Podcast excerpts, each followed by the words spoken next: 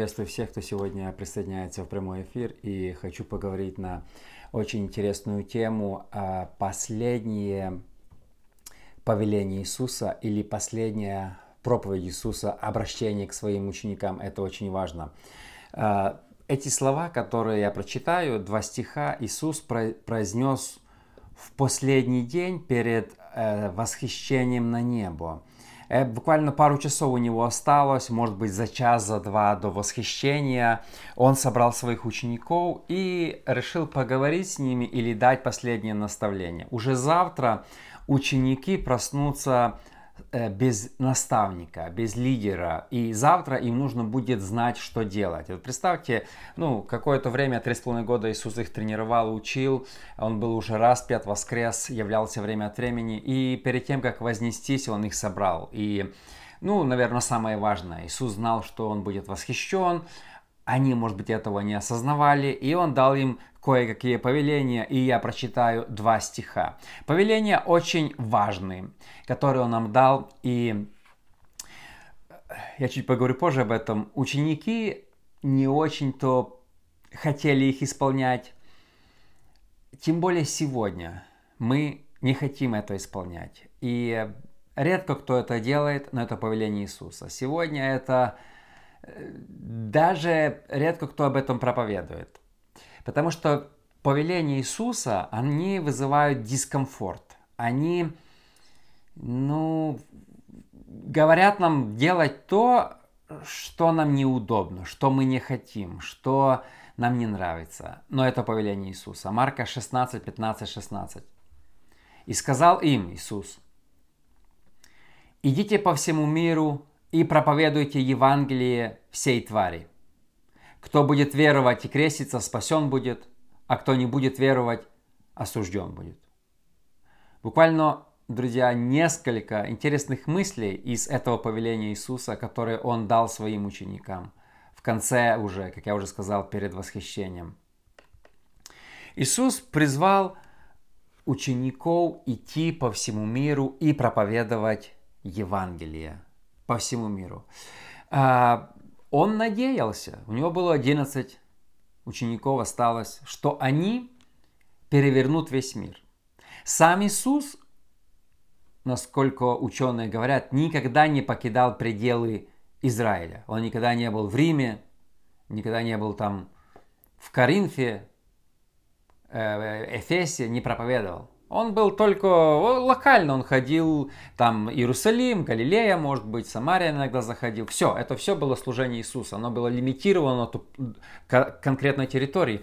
Но ученикам он сказал, интересно, идти по всему миру и говорить Евангелие. Слово Евангелие это такая интересная, интересное э, слово. Оно сегодня, когда вы слышите Евангелие, каждый из нас мы подразумеваем христианское слово. Но слово Евангелие это не было христианское слово, ученики его не придумали. Это римское слово, которое использовали солдаты. Евангелие. Евангелие означает принести добрую весть с войны. Вот когда э, шли какие-то, и они шли там, э, к императору, и шли к своим полководцам, и как была битва, они несли Евангелие или добрую весть. Мы выиграли. Это было Евангелие. Поэтому я интересно узнал, что Евангелие это абсолютно не христианское божественное слово. Обычное слово переводится как принести добрую весть, и именно что апостолы одолжили это слово в армии, римской армии. Обычное римское слово Евангелие. Поэтому в римлян когда-то очень часто было много Евангелия. И многие солдаты несли это Евангелие, добрую весть, добрые новости с войны о победе. Вот это и есть Евангелие. И э, тема о том, что нужно нести добрую весть или вот это Евангелие по всему миру, она была не то что новой, она была радикальной. Никто никакая религия нигде не учили об этом, что Евангелие нужно распространять.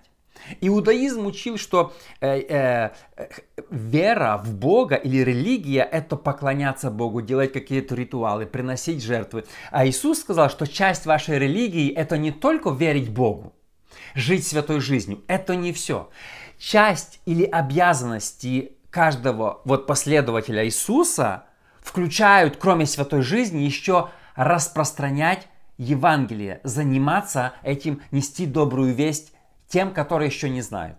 Это важно понимать. Иисус впервые озвучил эту мысль, она была радикальной, глобальной, необычной, что вы должны не просто освятиться, слушать меня, читать Библию или молиться. Этого недостаточно. Этого недостаточно, чтобы быть примерным христианином.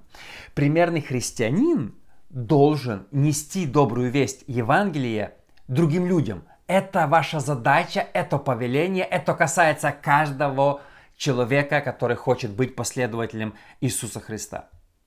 Я к этому сейчас еще вернусь, но сейчас затрону другую мысль, очень важно. Иисус призвал учеников э, в, этом посла, в, в этих словах делать то, что Он раньше им запрещал делать.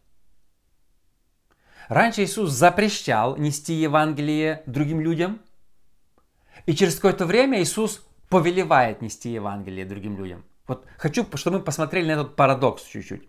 Матфея 10, 5, 6. «Сих 12 послал Иисус и заповедал им, говоря, на путь к язычникам не ходите, в город Самарянский не входите, а идите на, на, на Ипатче погибшим овцам дома Израилева». Ну, когда он посылал учеников проповедовать в начале служения, он сказал, чтобы вы условия, когда вы будете проповедовать, не идите к язычникам. Ну, я не знаю, собирались ли они идти, может, они даже не собирались, э, ученики туда идти к язычникам. Но на всякий случай Иисус им сказал, не идите проповедовать за пределы Израиля. Еще раз, к язычникам не ходите. Не идите никуда, ни в Рим, ни в Эфес. Иисус им, как сказать, запретил это делать. Прошло пару лет, Иисус уже не то что разрешил, Иисус повелел это делать. Хочу, чтобы мы э, взяли здесь интересную мысль, что э, иногда Бог дает какие-то повеления, но они на определенный срок. И то, что вчера Иисус не разрешал, сегодня Иисус уже повелевает. Иногда мы думаем, если Бог что-то сказал, это будет так всегда. Но посмотрите, очень важная мысль. Вначале Иисус не разрешал им идти. Это была доктрина их, они понимали. Они, в них в голове было к язычникам не ходить, в Рим не ходить, туда не ходить, в Грецию не ходить, в Македонию не ходить. То есть у них это они понимали, нельзя. То есть они это все четко слышали, повеление Иисуса. Не идите туда, это вам запрещено. Но проходит время, и Иисус говорит, вы должны туда идти. Иногда, смотрите, откровения или Божьи повеления часто имеют времена и сроки. Да, Бог сказал кому-то, иди в этот город или не иди в этот город, например, да, если Бог кому-то проговорил, не означает это, что ты никогда туда не должен пойти. Часто Бог говорит, не иди туда, на период времени. А люди неправильно истолковывают и думают, если Бог что-то сказал, значит это навсегда. Часто Божьи повеления имеют какие-то сроки или ограничения, что ты, Иисус сказал, не идите, это не означает всю жизнь не идите к язычникам. Это означает сейчас не идите. Точно так же многие люди имеют откровение от Бога, и они заблуждаются, неправильно их истолковывая. О, Бог мне то сказал, или Бог мне это сказал. Это для начала. Бог тебе сказал это, но ты должен быть чувствителен к Святому Духу. Бог может тебе сказать, как это, совершенно обратное. То, что Бог вначале запрещал, через какое-то время Бог это повелел. Это тяжело иногда понять. А, меняется. На, на одном этапе служения ты не должен это делать, на другом ты обязан это делать. И мы должны понимать, что сейчас мы должны делать, что мы не должны делать. Перемены очень важны, и важно слышать Бога, какие перемены Бог несет. Вначале одно нужно делать, а потом другое. Смотрите, э, э, интересный пример хочу привести.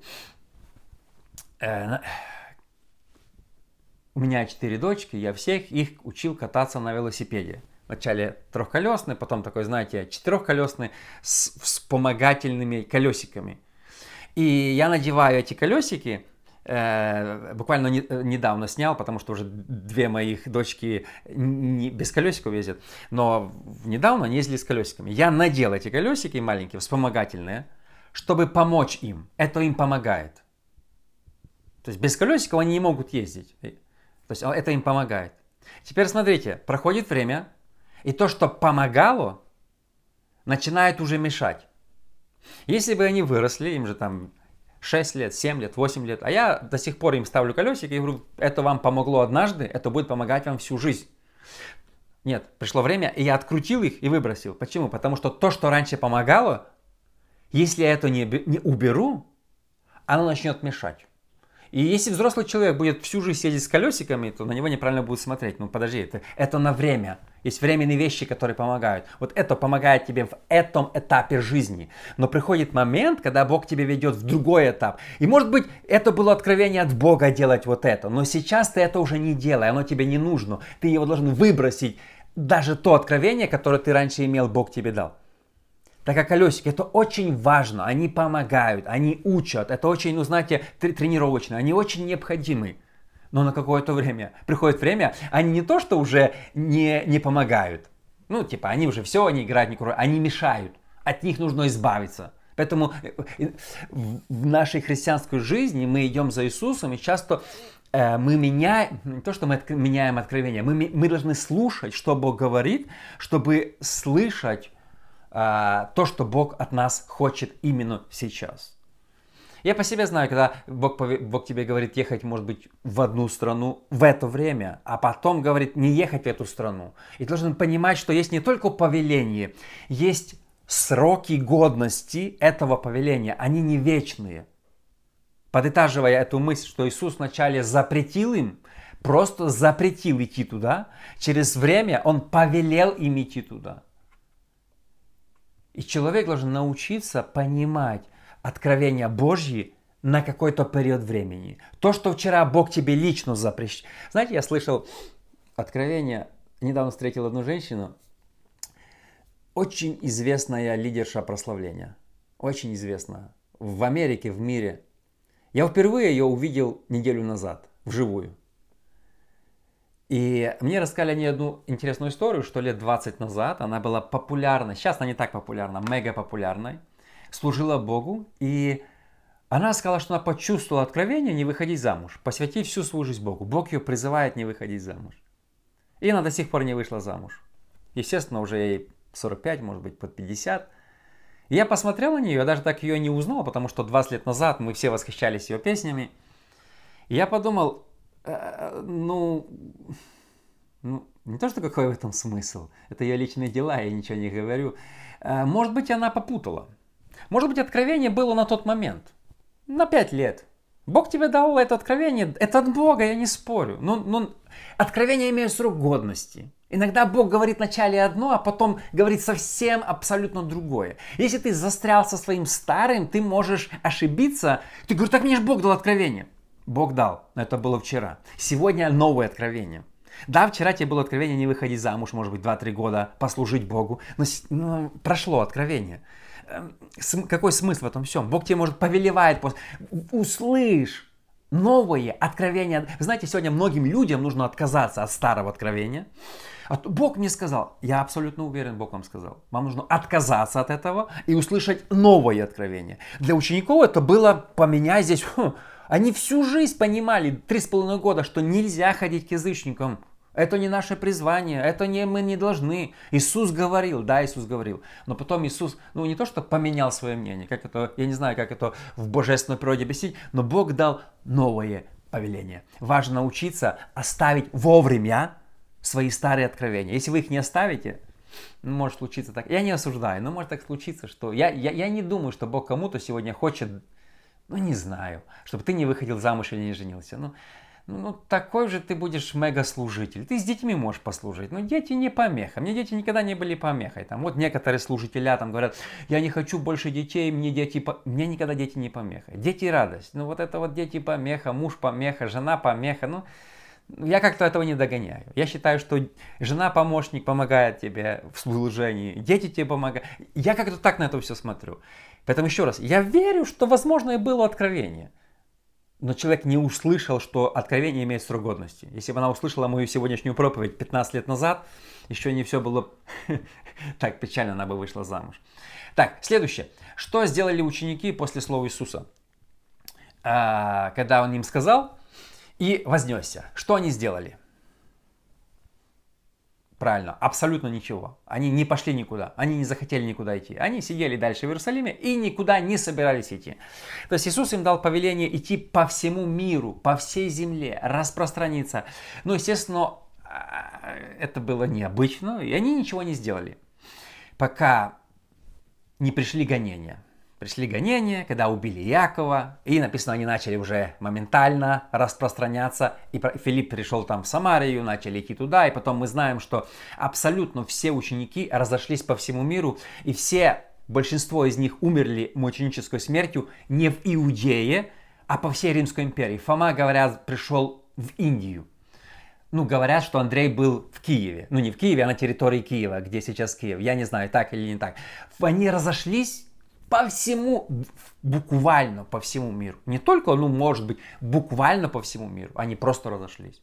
Пришло время неприятно, конечно, было через гонение это делать, когда их погнали с Иерусалима, но они сидели, сидели, сидели, сидели, им было хорошо в Иерусалиме, начали, может быть, скупать какие-то дома, квартиры, обзаводиться семьями, и тут приходит гонение, и нужно было все оставить и бежать, и проповедовать Евангелие по всей земле.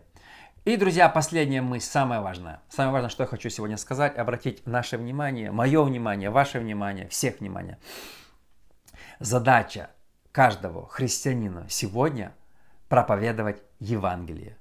Бог повелел всем христианам не только жить святой жизнью, не только посещать церковь, не только молиться регулярно.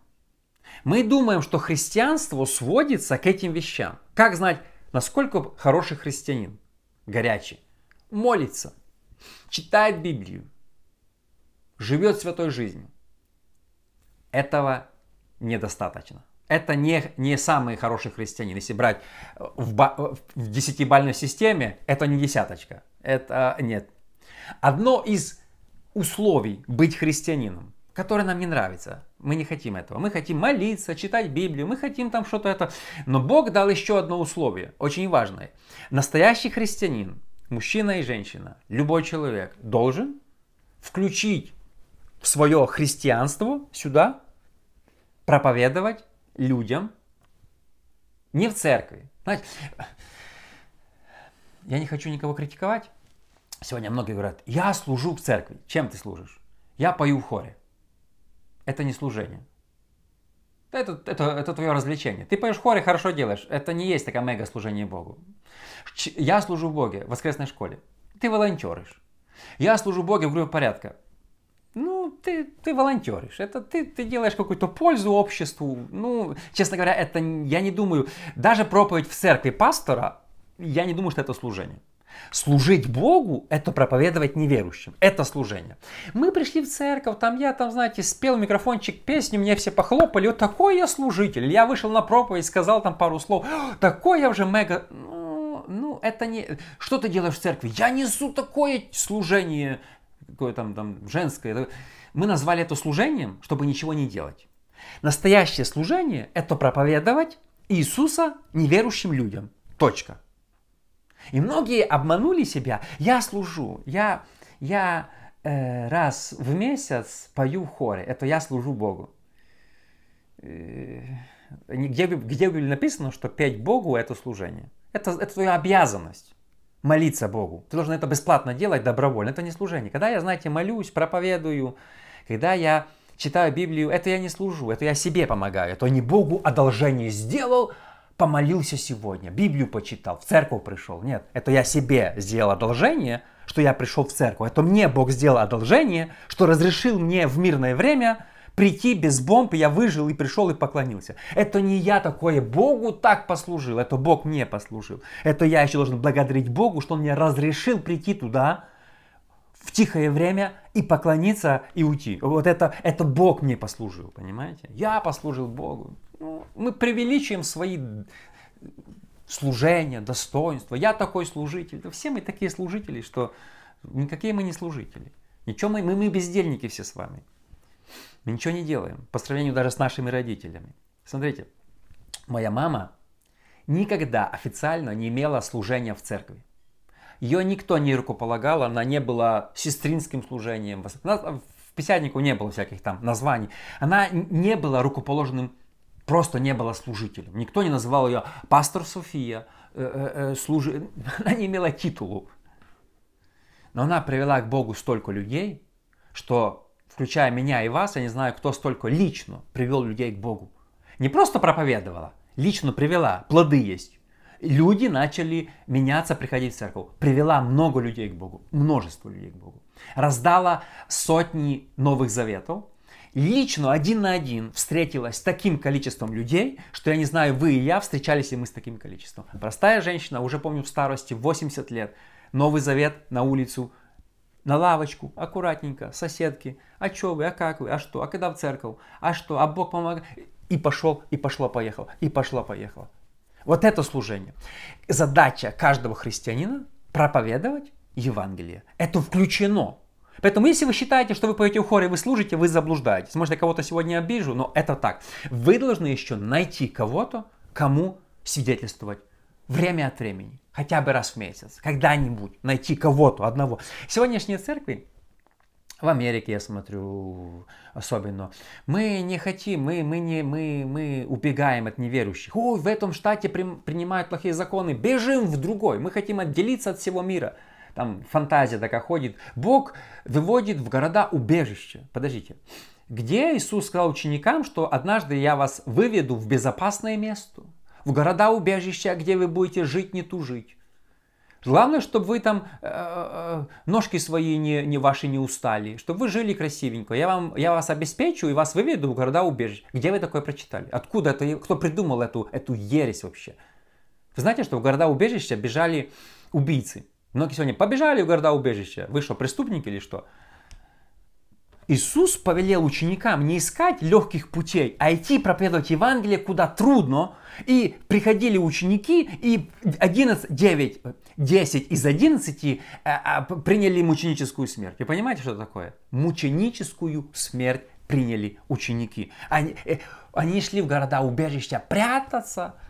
Был такой проповедник, э, Александр Довый. Он построил христианский город возле Чикаго. И говорил, все христиане должны сбежаться сюда и здесь жить, спрятаться от этого мира. Там, я не знаю, тысяч пятьдесят наехало. Мы отделимся от этого мира. Мы не хотим ни с кем участвовать. Мы... А Бог говорит, нет, ты христианин, твоя задача не прятаться.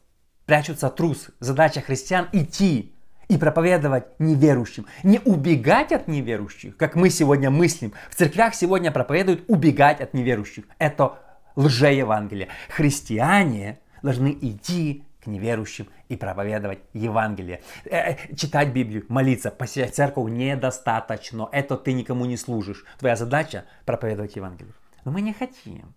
Это неудобно. Это неверующие, геи вокруг нас прелюбодеяние, куда, куда, что. Сегодня мы забираем своих детей из обычных школ в частные школы, чтобы там никто не тронул моего ребенка. А, мы бежим с одного штата в другой, ну, чтобы поменьше греха. У меня две дочки, 5 э, и 6 лет, э, пошли в школу на этой неделе. И школа, это же 1 июня, начали праздновать этот, как, Pride Month, эти флаги везде вывешивают, голубые, цветные. И в детской школе повесили флаг – и знаете, я решил позвонить директору. И говорю, почему повесили флаг? И у нас был разговор минут 20 или 30. Я проповедовал. Знаете, что мне в конце сказала? Ты первый человек, который позвонил. Я знаю, там очень много наших, там очень много верующих, там ник, ник, а никто ничего не делает. Мы хотим бороться против греха. Как? Что вы делаете? Вы увидели что-то? Позвонили. Это, сказали, э, э, мы должны нести свет. Мы должны продвигать учение Иисуса. Иисус не призвал нас прятаться и, и э, где-то в убежище какие-то. Иисус призвал нас нести свет, истину и проповедовать неверующим Евангелие. Вот я позвонил директору, я попроповедовал, я рассказал, что я христианин. Я сказал, это, это неприемлемо. Я, я, я прямо сказал, уберите это. Хотят они заниматься извращениями, пусть делают себе в спальне, я к ним не лезу. Я никого не лезу к нему в спальню. Блуд, прелюбодеяние и другие связи, меня это не интересует. Но, пожалуйста, в школе это не делайте. Потому что она была такая, серьезно, кто-то против этого? А столько верующих, а никто не догадался позвонить. Быстрее смоются куда-то, чем позвонят. В частную школу отдадут. А кто будет нести Евангелие вот этим людям, проповедовать? Мы хотим оградить себя, а Бог говорит, подожди, Евангелие – это римское слово, которое означает нести весть победы. Евангелие – это не прятаться. Евангелие – это военный термин. Если вы жили в те времена, вы бы понимали, что Евангелие – это военный термин римской армии. Нести весть победы. Это не трусы несли Евангелие. Евангелие это только несли победители. Это были люди, лидеры, воины, которые побеждали. Они несли Евангелие в римской армии. Ученики позаимствовали слово и сказали, что христиане это такие же воины, это завоеватели, это не трусы, которые убегают. Это люди, которые идут и проповедуют. Вот это Евангелие. Нести добрую весть победы. Вот это настоящее Евангелие. А мы сегодня, знаете, легче всего служить, это спеть песенку э, или бы, а, а насколько сложнее найти неверующего где-нибудь. А их много везде. Где бы вы ни жили, в Америке, в Германии, сейчас столько беженцев приехало в Америку, неверующих. Я с ними встречаюсь. А мало кто хочет с ними работать. Церковь хочет уже готовых верующих, бизнесменов, чтобы...